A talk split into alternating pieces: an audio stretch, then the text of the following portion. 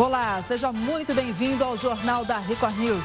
Esta edição também está ao vivo no nosso canal do YouTube e no Facebook da Record News. Vamos aos destaques desta quinta-feira. STF decide que André do Rep deve voltar à prisão. Nove ministros votaram a favor e apenas Marco Aurélio Melo foi contra. O ministro havia dado decisão liminar que permitiu a soltura do traficante.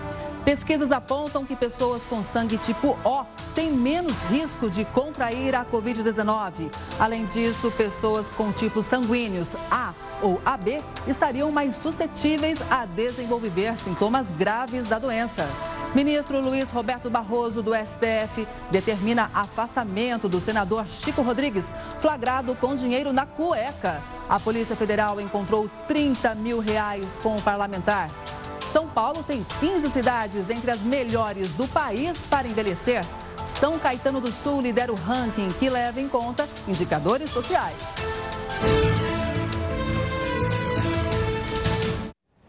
Um morador de Santos, no litoral de São Paulo, ganhou um milhão de reais no sorteio da nota fiscal paulista. Além dele, outras quatro pessoas ganharam 500 mil reais cada uma. Os ganhadores fizeram compras no mês de junho e pediram a inclusão do CPF no documento fiscal. Esse é o requisito para participar do sorteio. O programa Nota Fiscal Paulista devolve para os clientes até 20% do ICMS, imposto recolhido pelos estabelecimentos. O Supremo Tribunal Federal decidiu por nove votos a um que André do Rep deve voltar à prisão. O julgamento começou com o voto da ministra Carmen Lúcia, que defendeu a prisão de André do Rep. O ministro Ricardo Lewandowski concordou com a prisão do criminoso, mas pontuou que o presidente do Supremo não tem poder para derrubar decisões de outros integrantes do tribunal. Gilmar Mendes criticou o sistema de distribuição do Supremo, já que a relatora natural do pedido pedido de liberdade de André do Rep seria a ministra Rosa Weber, mas o caso acabou encaminhado ao ministro Marco Aurélio Melo. Dois estudos recentes apontam que pessoas com sangue tipo O têm menos risco de contrair a Covid-19. Veja agora na reportagem. Desde o começo da pandemia, cientistas tentam desvendar quais características genéticas podem influenciar as chances de uma pessoa ser mais suscetível ao coronavírus. Dois novos artigos publicados por uma revista científica mostram que os tipos sanguíneos viraram alvo das investigações de pesquisadores. Estudiosos de um hospital universitário na Dinamarca compararam os registros de saúde de mais de 470 mil pessoas que fizeram testes para a Covid-19. Além disso, foram observados dados de um grupo de controle de mais de 2 milhões e 200 mil pessoas que não haviam sido testadas.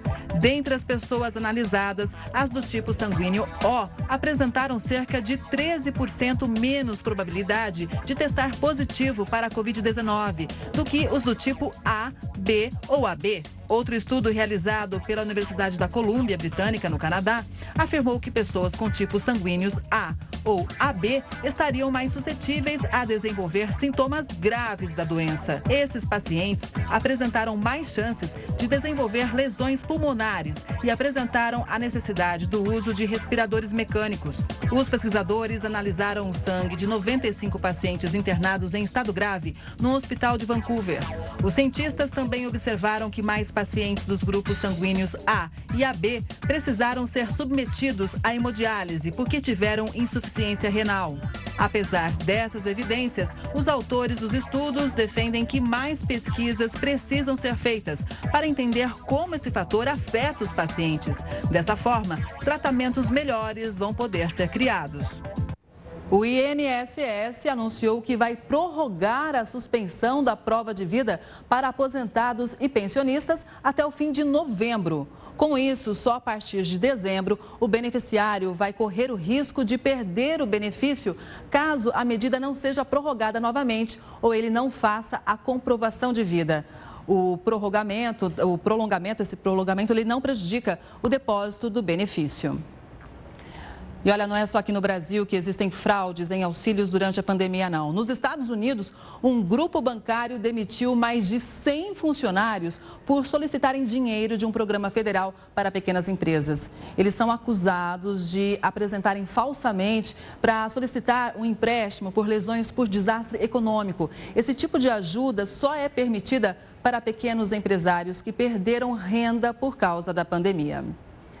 A ex-deputada Cristiane Brasil deixou há pouco a prisão no Rio de Janeiro. Além dela, a Justiça mandou soltar também Pedro Fernandes, ex-secretário estadual de Educação. A repórter Renata Loures tem as informações. Boa noite, Renata. Oi, Kelly, muito boa noite para você e também para quem acompanha a gente. A determinação é da Quinta Câmara Criminal do Tribunal de Justiça do Rio de Janeiro. A decisão estabeleceu medidas cautelares para Pedro Fernandes e Cristiane Brasil.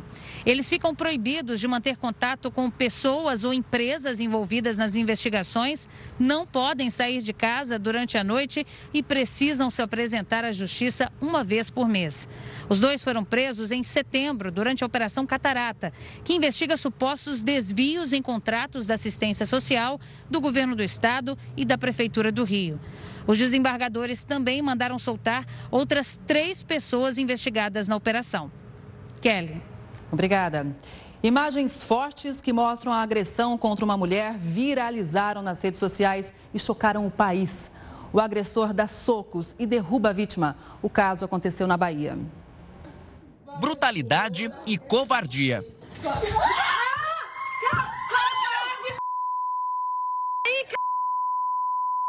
O vídeo que começou a circular nas redes sociais causou revolta. As imagens do homem agredindo a mulher a socos foram feitas por uma moradora que flagrou a discussão que aconteceu no meio da rua. A mulher tenta convencer o namorado que não quer mais o relacionamento. O homem insiste. Ele não se importa de ser gravado e ainda conversa com quem está gravando a briga.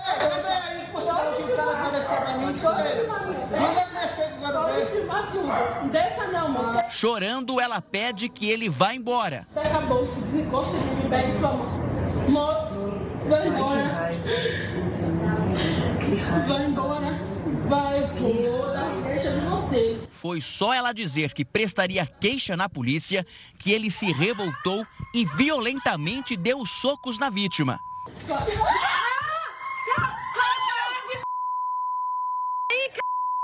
A mulher fica caída no chão e ele vai embora. O agressor foi identificado como Carlos Samuel Freitas Costa Filho, de 33 anos, e teria agredido outras pessoas, inclusive a própria mãe. A vítima ainda não registrou boletim de ocorrência, mas como a Polícia Civil de Ilhéus, na Bahia, teve conhecimento das imagens, ele vai ser chamado na delegacia. Com o isolamento social, aumentaram os riscos de violência doméstica para as mulheres. Esse é o alerta da Defensoria Pública do Estado de São Paulo. E isso, inclusive, ficou comprovado na China, na Europa e foi tema também de um estudo da ONU, a Organização das Nações Unidas. E para falar sobre esse tipo de agressão revoltante, né, eu converso agora com a delegada Raquel Galinatti, que é presidente também do Sindicato dos Delegados do Estado de São Paulo. Boa noite, delegada. Muito obrigada pela participação aqui no jornal. E a gente, pelo que ficou sabendo, essa vítima não, ainda não denunciou o agressor, né? Então, que, o que as pessoas podem fazer para ajudar vítimas de violência? Boa noite. É, este é um, típico, é um típico caso em que as filmagens são provas extremamente importantes para tanto o inquérito policial como para este processo. A denúncia é necessária, é importante que as pessoas, mesmo que não seja vítima, denunciem casos e crimes de violência contra a mulher, mas nessa situação a Polícia Civil teve contato uh, mesmo através das filmagens e a responsabilização deste agressor será possível, até porque a prova, a filmagem é uma prova muito importante, mesmo que a vítima não faça o exame de corpo de delito. Quando a vítima não consegue denunciar por medo, os vizinhos, síndico, né, quem presenciou, pode fazer isso de maneira anônima? Sim, as, as pessoas que presenciam ou que têm notícia não só podem, como devem. Existe sim a forma de anonimato, e neste caso, óbvio que, é, que a gente não está aqui querendo incentivar uh, que as pessoas se coloquem em risco. Mas se houver a possibilidade de parar essa agressão e prender, uh, existe a possibilidade prevista no, na nossa legislação em que qualquer um do povo pode prender um, em flagrante aquele que está cometendo crime. No caso, houve ali, é, foi muito importante a filmagem para que comprove a prática e o flagrante daquele crime. Sim, a filmagem foi muito importante, mas muitas agressões acontecem dentro de casa, né? Quais outras provas a polícia necessita para realmente confirmar que a agressão aconteceu? Sim, as provas, quando existe uma lesão corporal, as provas são as, as provas de exame de corpo de delito, provas testemunhais, existem N provas que podem ali ser apresentadas para comprovação e para responsabilização daquele criminoso. Mensagens de WhatsApp, é, por é exemplo? Gente... Perdão, é, mensagens é, de WhatsApp, né? Sim, oi. É importante que a gente saliente que agora, em época de isolamento social, é, uma das táticas é, do agressor, daquele que pratica crime de violência contra a mulher, justamente é o isolamento social e o confinamento e a vigilância constante. Uhum. Muitas vezes aquela mulher que está confinada, ela não consegue é, denunciar nem mesmo pelo telefone ou pela internet. Aí a importância dos vizinhos, dos familiares, dos amigos, aqueles que tenham um contato e saibam que essa mulher está sendo vítima de violência. Infelizmente, é uma realidade existente e todos nós somos responsáveis para combater este crime. Um crime que vem crescendo, inclusive, no estado de São Paulo, em relação ao feminicídio. Né? Em alguns meses, os números né, explodiram. Perfeitamente. O que a gente vê nas estatísticas da Secretaria de Segurança Pública é que os crimes de violência contra a mulher houve realmente uma diminuição de registros desses crimes. O que a gente não sabe é se houve uma diminuição houve um aumento da subnotificação ou aumento da cifra negra. Em contrapartida, nos meses de março, abril e julho, houve um aumento real dos crimes de feminicídio. Então, é muito, preca... muito precoce que a gente possa fazer uma interpretação a respeito desses números, desses dados, mas uma teoria pode ser que as mulheres não conseguem nem de chegar a fazer a denúncia. Elas são mortas antes mesmo de conseguir denunciar. Por isso é importante que todos se responsabilizem e todos uh, se solidari se, sejam solidários àquelas mulheres que são vítimas de violência doméstica. Para quem sabe a gente conseguir mudar essa realidade no futuro. Muito obrigada pelas informações, delegada. Boa noite.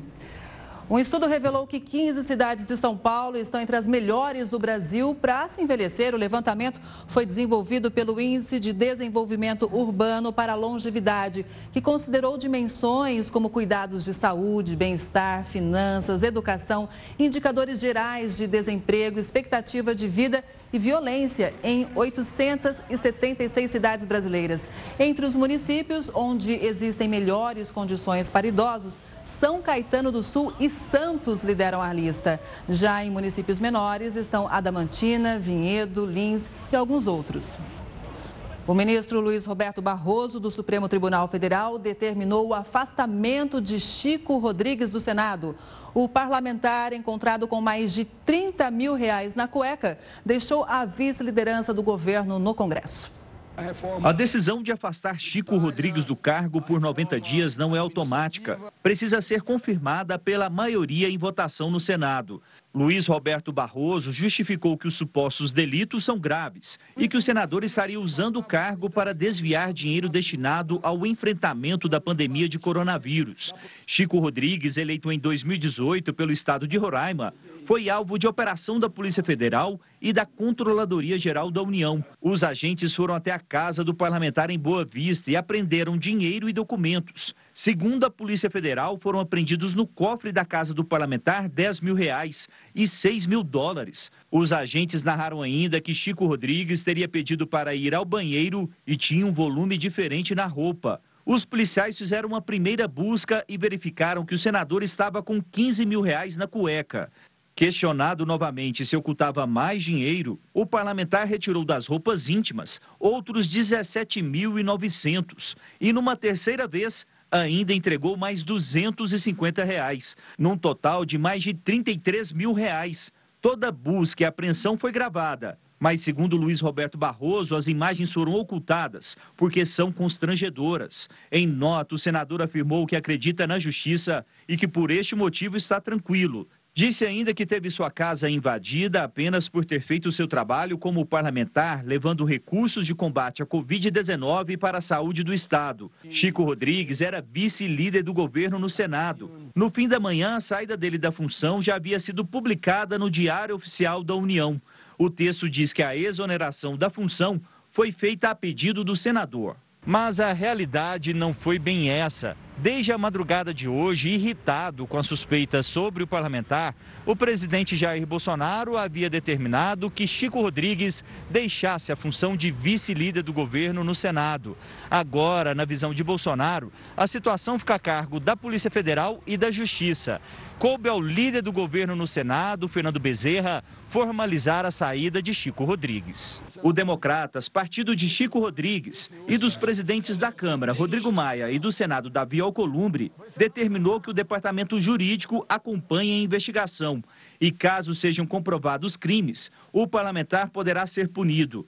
Há apoiadores na saída do Palácio do Alvorada, o presidente Jair Bolsonaro afirmou que o senador não fazia parte do governo. Essa investigação de ontem é um exemplo típico do meu governo, que não tem corrupção no meu governo, não tem corrupção e combate a corrupção, seja de quem for. Vocês estão quase há dois anos sem ouvir falar em corrupção no meu governo. O meu governo são os ministros e estatais e bancos oficiais. Esse é o meu governo. As eleições municipais sempre apresentam uma série de curiosidades, principalmente pela quantidade de candidatos. E quem vai falar sobre isso é o Heródoto Barbeiro. Heródoto, quais são os nomes mais comuns que mais chamam a atenção entre quem está concorrendo uma vaga, hein? Boa noite. Olá, Kelly. Olha, eu tenho dado uma olhadinha aí na propaganda eleitoral, que tem aparecido aqui na televisão, na nossa Record News, e tem aparecido também nas redes sociais. Basicamente, a pessoa tem tempo só para dizer qual é o nome dela. Muitas vezes diz o nome e às vezes diz a profissão. Eu tenho sugerido o seguinte: não é suficiente para a gente escolher um bom candidato a vereador ou um bom candidato a, a, prefeito só por aí. Temos que dar uma olhada no perfil do cidadão, né? temos que dar uma olhada na biografia dele, temos que dar uma olhada no programa de governo para a gente poder escolher o melhor. Agora, ainda assim, o Tribunal Superior Eleitoral, a gente viu agora há pouquinho o ministro Barroso, que é o presidente, é, divulgou então uma lista de nomes mais comuns entre tantas pessoas que querem ser vereadores no nosso país. Vamos dar uma olhadinha aqui que nós temos um ranking de nomes que logicamente reflete um pouco da cultura do nosso país. Então nós temos lá pessoas então é, com vários nomes como a gente tem por aí. Logicamente José é o mais conhecido, né? tem mais de 27, quase 27.500 pessoas com o nome de José. Depois vem Antônio, depois vem João, depois vem Francisco e depois vem Paulo. Tá? Interessante, achei que aparecesse aqui algum Heródoto, mas não apareceu nenhum. Acho que dá zero aí. Né? Esses aí são os nomes mais conhecidos. Isso do lado dos candidatos homens. Vamos ver então agora as candidatas mulheres. Logicamente, só podia ser Maria, com mais de 20 mil pessoas, Ana, 5 mil, Márcia, 1830, Adriana, 1700 e Sandra. Agora, eu fico, de certa forma, consolado, viu, Kelly? Porque também não aparece nenhuma Kelly aí, pelo menos entre as, as candidatas mais comuns registradas no tribunal. Você está fora também, como eu estou fora. Era isso que eu ia te dizer, Todo também estou fora. Olha, também estou fora. Então, agora, do, do, designativo, tudo bem? Vamos lá, vamos ver se sobra alguma coisa para nós. Designativo. Olha, hoje, aliás, Kelly, hoje é dia do professor, não é isso ou não? Sim, aniversário da minha mãe também. Opa, então mandamos um abraço para ela, nosso, nosso abraço, nosso reconhecimento. Dia do professor. O, o professor fulano de tal, professora, tem 17 mil colocado no nome, o que é logicamente uma honra. É, fulano de tal da saúde tem 5 mil. É, ligado à religião, pastor ou pastora tem 4.665. Tia aparece com mais de 1.900. Fulano de tal do bar, Zezinho do bar, fulano do bar, 1.431 e pelo menos mil e mais de 1.300 pessoal do povo. São alguns designativos interessantes. Agora, interessante também que a gente olhe, logicamente, isso é uma curiosidade que foi divulgada pelo Tribunal Superior Eleitoral, mas nós temos que ficar de olho mesmo, como eu tenho dito aí, é na biografia e no projeto de governo. Aliás, nós temos mais duas coisinhas para falar Infelizmente, o Heródoto travou aqui para gente. Daqui a pouco a gente volta com você, Heródoto. O tratamento contra o câncer tem evoluído muito com o passar dos anos. Equipamentos e técnicas permitem identificar a doença de forma precoce e também definem as doses necessárias de medicamentos para cada paciente. Vamos ver. Há quase 10 anos, Simone recebeu o diagnóstico de câncer de mama. Como a avó também teve a doença, a auxiliar administrativa já fazia o acompanhamento médico. Foi durante um autoexame que descobriu o nódulo. Quando você recebe o diagnóstico, a sensação que você tem é que você recebeu a sentença de morte. Foram anos de tratamento e agora Simone aguarda a alta médica. Eu faço hormonioterapia oral, que é o uso do medicamento, é, um comprimidinho por dia. Ele não causa sintomas da quimioterapia, mas ele mexe muito com a parte ginecológica, de útero, ovário. E eu tive complicações por causa desse medicamento, então em 2013 eu tive que retirar meu útero. Tirei o útero, tirei o ovário. Hoje eu posso dizer a você que eu estou curada do câncer, que a gente tem que ter força, porque não é fácil. Nos últimos anos, o tratamento de câncer evoluiu muito, não só com a tecnologia dos aparelhos, como em diagnósticos mais precisos.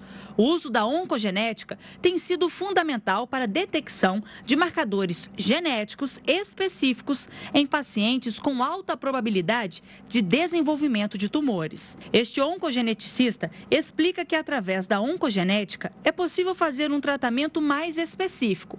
Cada caso é analisado individualmente. A gente pode escolher os tratamentos mais direcionados, uma terapia mais alva, uma terapia específica em certos tipos de mutações, né? A radioterapia também é muito usada no tratamento do câncer de mama.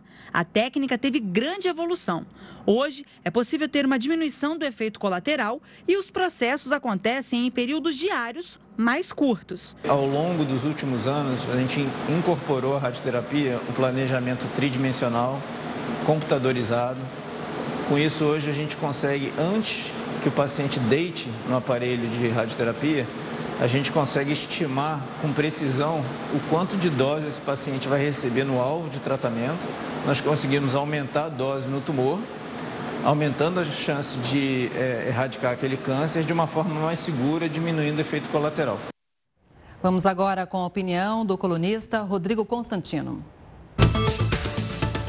Algumas regiões da Europa já falam em nova rodada de restrições e isolamento por conta da tal segunda onda do Covid.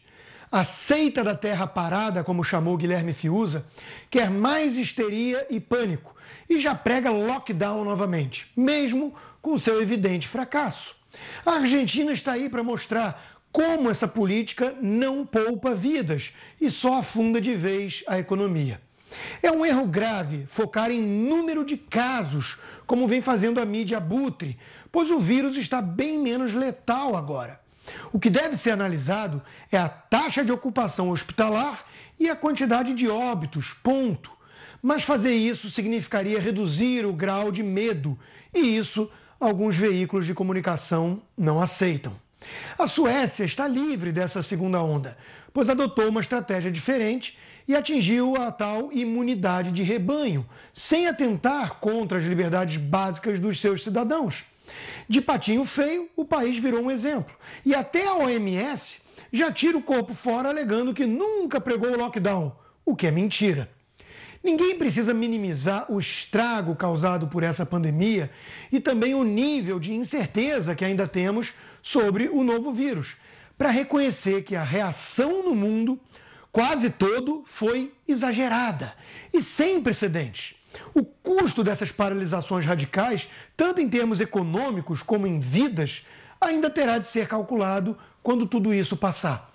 Mas uma coisa nós já podemos afirmar com uma certa convicção: aqueles que repetiam ciência, ciência, ciência para defender medidas drásticas estavam sendo guiados por paixões humanas, como a ambição, o medo ou a vaidade não pelo método científico. O coronavírus fez com que os países fechassem as fronteiras internacionais para os turistas. Mas um movimento chamado Amor Não é Turismo está pressionando governos para permitirem que casais possam se reencontrar. Ficar longe de quem se ama já é difícil. Agora imagine quando a pessoa amada mora em outro país. O fechamento das fronteiras e as restrições para evitar a circulação de pessoas entre países afastou alguns casais e dificultou o reencontro. Para chamar a atenção de autoridades para a flexibilização de entrada para casos como esses, foi criada uma campanha nas redes sociais em nível mundial, chamada de Love is Not Tourism. O movimento apoia a pausa nas viagens turísticas, mas defende que o amor não é turismo. Por meio de publicações nas redes sociais e petições, os casais pedem que governos alterem as restrições de viagens nesses casos. Em poucos meses, milhares de pessoas entraram no grupo geral do Facebook para trocar dicas e experiências. Já são mais de 35 mil participantes. Nos comentários, os membros contam as próprias histórias e buscam alternativas para conseguirem viajar. Alguns países, como Dinamarca e Noruega, já permitem a visita. Outros só permitem a entrada de parceiros não casados em certas circunstâncias. É o caso da França. No mês passado, o país criou um sistema específico para parceiros que estavam separados pela distância. O pedido deve ser apresentado ao consulado francês. Para conseguir a liberação, uma série de pré-requisitos é imposta. Os casais têm que comprovar que se conhecem no mínimo há seis meses antes do fechamento das fronteiras e que o relacionamento não é apenas virtual, mas cada país tem a sua própria regra. Por isso, o indicado é pesquisar, entrar em contato com as pessoas em situações semelhantes e ter muita paciência, porque o reencontro, uma hora ou outra, vai acontecer.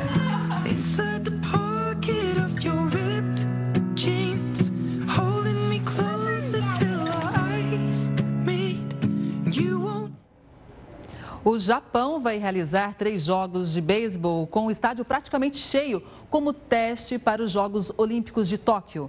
Vão ser quase 30 mil pessoas no estádio de Yokohama, onde as três partidas serão disputadas entre outubro e novembro. As autoridades vão usar câmeras para identificar torcedores sem máscara e analisar o fluxo de entrada e saída de pessoas. O Comitê Olímpico Internacional já garantiu que os jogos vão acontecer mesmo sem uma vacina contra o coronavírus. O ensino para crianças com deficiência ficou muito prejudicado com a pandemia, né? Professores tiveram que se reinventar para garantir o aprendizado dos estudantes. Concentração, coordenação motora, desenvolvimento da linguagem. Parece que o André está só brincando, mas ele está adquirindo tudo isso e muito mais. Os jogos são importantes ferramentas de aprendizagem para alunos especiais. Para desenvolver as habilidades das, das crianças, principalmente crianças especiais, os jogos direcionam os conteúdos trabalhados na sala regular. Então, as crianças tinham mais facilidade de aprender o conhecimento trabalhando dessa maneira, dessa forma, né? Esta professora da rede municipal não se conformou em ver os alunos especiais sem acesso aos jogos. Com produtos reciclados, passou a inventar brincadeiras interessantes para promover uma educação inclusiva. Depois de confeccionar os jogos, eles são enviados à casa dos alunos. E então a professora, por meio de videochamada, explica como eles devem ser utilizados. Do outro lado, são recebidas as orientações e a oportunidade de continuar evoluindo na aprendizagem. Como não podem ir à escola, a família participa intensamente das atividades. Ela está me ensinando a, a, a, participar mais junto com ele, porque são jogos que a gente aqui, a gente está fazendo, a gente está brincando entendeu? E, e quando fazia com ela, era só a professora e ele. E hoje ela está me dando a oportunidade de aprender junto. Toda a dedicação da professora vale a pena para as famílias. O Andrei adora os jogos e todos os dias a mãe percebe a evolução do filho. O Andrei, desde que começou a estudar com ela, Andrei só, só tem a evoluir. Ela faz com todo carinho, vem todos eles é, no prasquinho, tudo com você vê que aquele, tudo aquele que aquele amor, entendeu? Foi feito mesmo com todo o carinho dela. A evolução do conhecimento deles é a longo prazo, mas é satisfatório cada evolução. A cada ano que passa, eles evoluem mais e aprendem muito mais. Esse amor, esse carinho que eles devolvem para a gente, esse retorno de todas as atividades que são preparadas e a recompensa de ver aquele olhar, aquele sorriso, é, é muito gratificante para um professor. Aproximadamente um terço dos paulistanos usaria bicicletas se em São Paulo houvesse mais segurança aos ciclistas. É o que aponta uma pesquisa realizada pela Rede Nossa São Paulo. Embora a adesão às bicicletas ainda seja baixa, a maioria dos paulistanos se mostra simpática ao uso. Quando perguntado sobre o que motivaria essas pessoas a usar a bike para se deslocar na cidade, 32% dos entrevistados citaram a questão da segurança.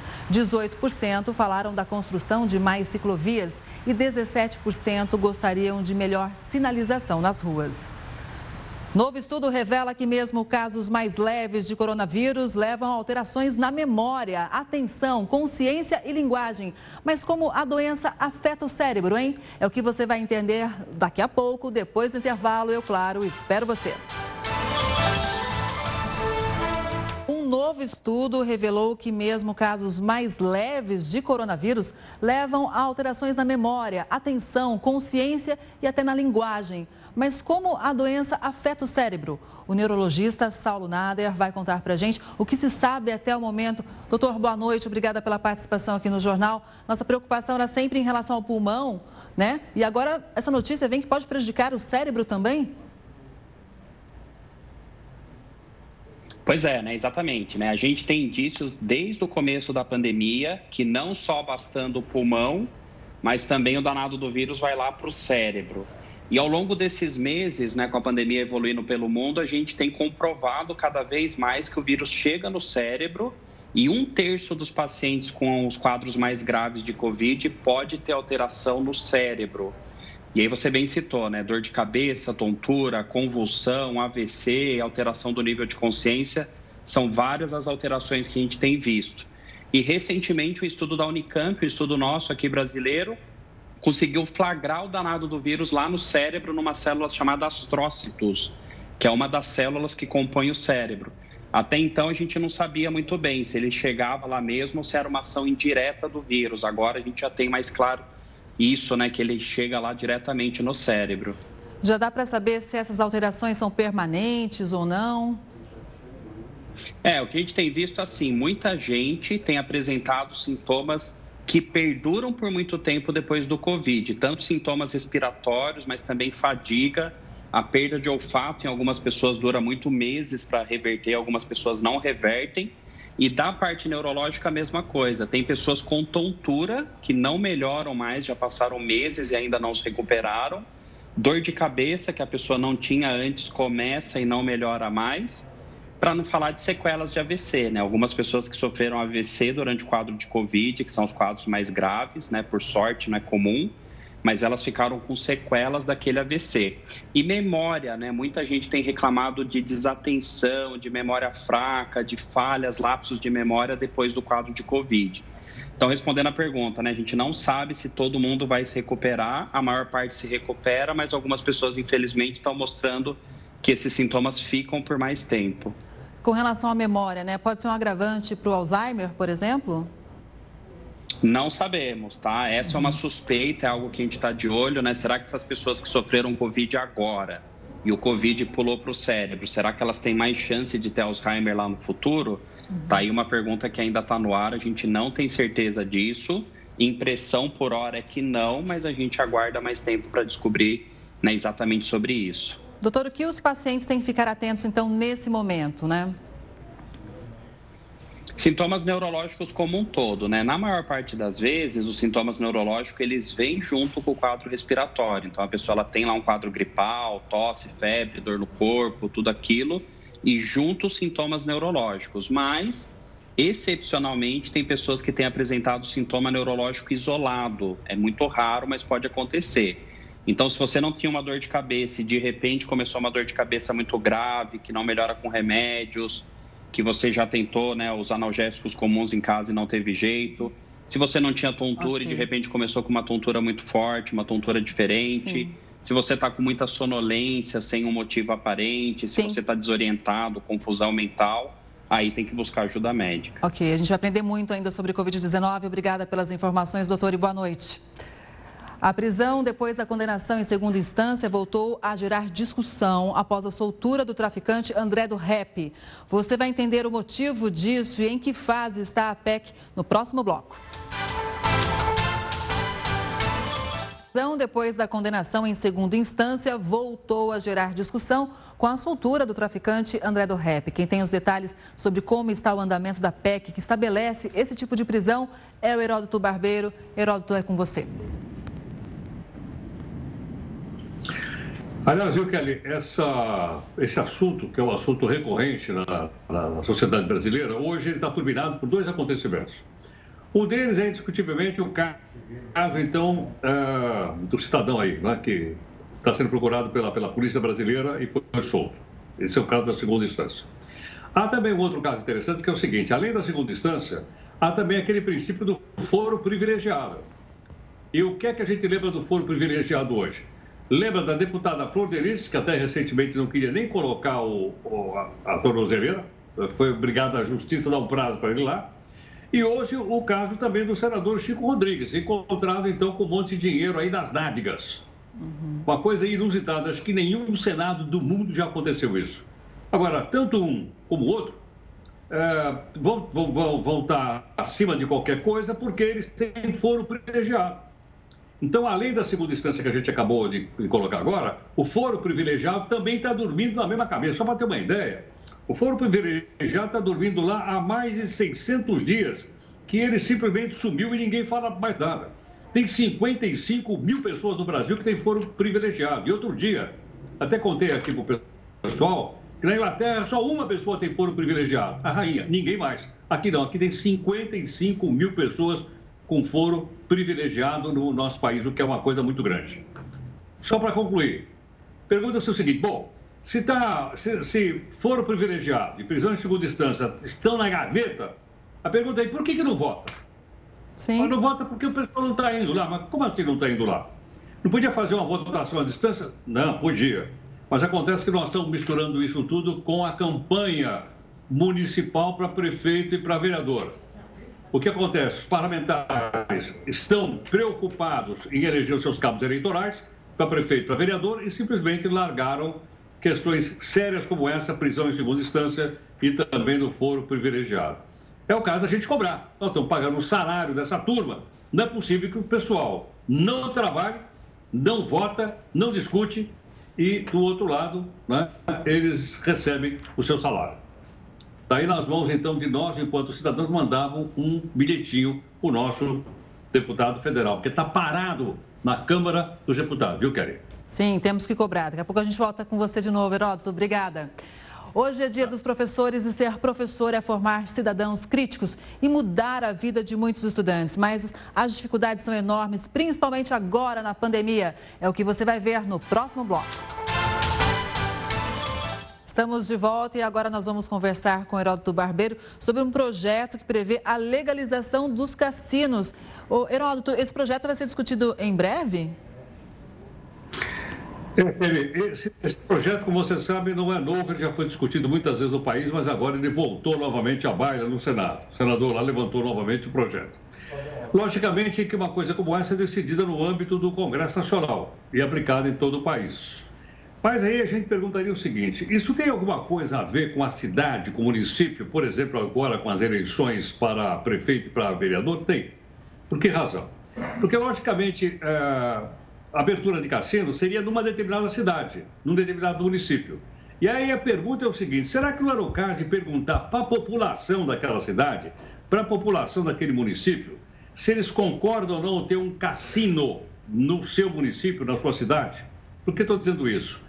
Porque me lembro que quando foi discutido isso em Miami, lá nos Estados Unidos, eles fizeram um plebiscito na cidade, perguntando para a cidade se a cidade gostaria ou não a ter cassinos lá na cidade de Miami. A população opinou.